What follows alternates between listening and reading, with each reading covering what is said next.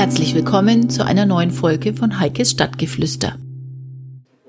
Heikes Stadtgeflüster meldet sich heute vom Open Up Camp in Nürnberg und ich bin mal wieder auf der Suche nach spannenden Geschichten. Dabei ist mir die Stefanie aufgefallen, die in der Vorstellungsrunde den Hashtag Clown benutzt hat. Und das macht mich natürlich jetzt ganz, ganz neugierig. Wieso Clown bei der Vorstellung, Stefanie? Es geht mir um den Charakter des Clowns oder auch des Narren. Das sind unterschiedliche Charaktere, je nachdem. Und zwar um deren Charaktereigenschaften, um deren Fähigkeiten, aber auch inneren Haltungen, Grundeinstellungen, die Vorbild sein können für Menschen in Unternehmen, für Kulturen in Unternehmen. Und das sind Qualitäten, die ganz oft fehlen in heutigen Unternehmen. Das heißt, trittst du als Clown auf oder was magst du dann in Bezug auf Clown? Wie tritt der Clown in dein Leben oder ist es dein Arbeitsalltag? Wie muss ich mir das vorstellen? Das könnte ich machen. Ich habe eine Clown-Ausbildung gemacht.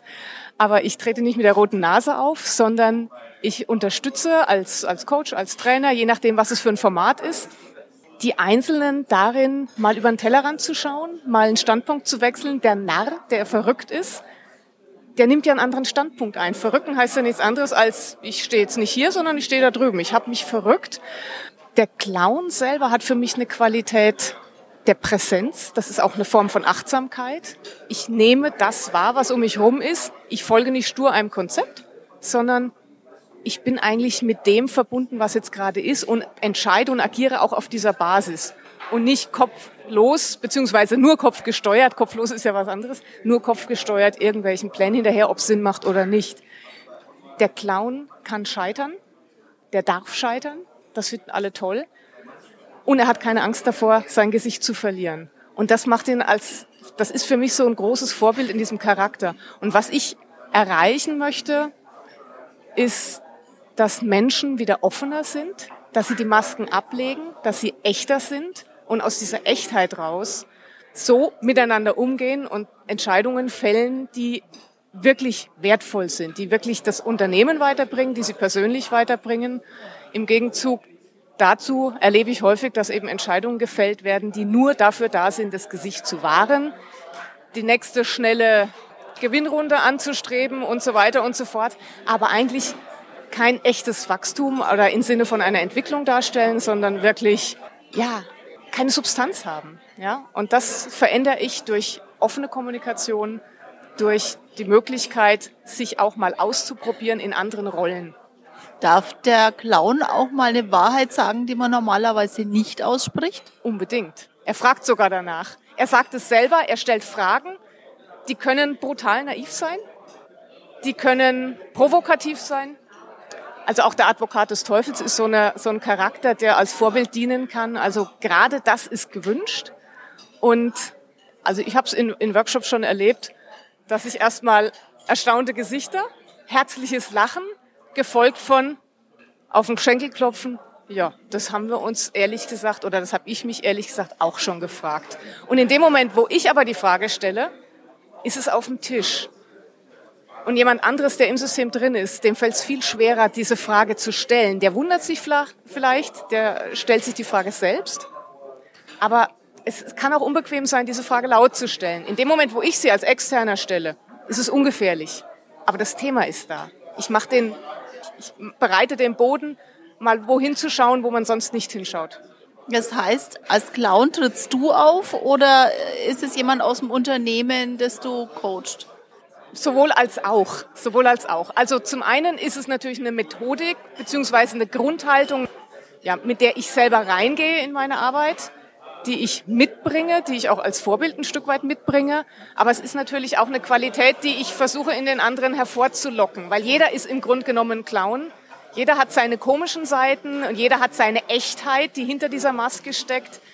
Jeder kann querdenken, jeder kann verrückt sein und diese Qualitäten auch aus den Leuten mal rauszulocken, um sich auch so aus ganz neuen Blickwinkeln kennenzulernen.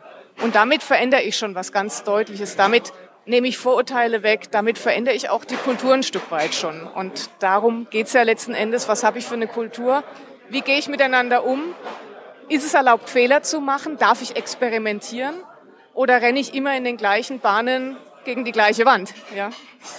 Der Clown ist aber, wenn ich mir das recht überlege, ja eine ganz alte Geschichte. Also das gab es ja schon ganz, ganz früher, dass sich die Herrscher den Hofnarren quasi gehalten haben. Ist das dein Vorbild?